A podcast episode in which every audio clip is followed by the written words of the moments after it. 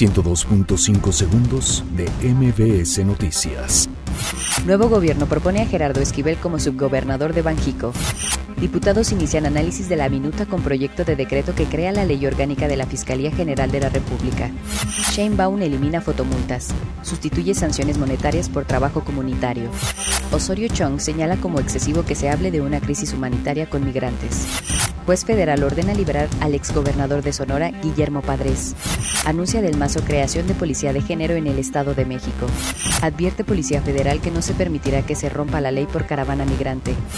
Bolsa Mexicana de Valores cae 4.17%, siendo su peor nivel desde 2014. Expiloto del Chapo afirma que pagó sobornos a Guillermo González Calderoni. Por incidentes en el River Boca, renuncia ministro de Seguridad de Buenos Aires. 102.5 segundos de MBS Noticias.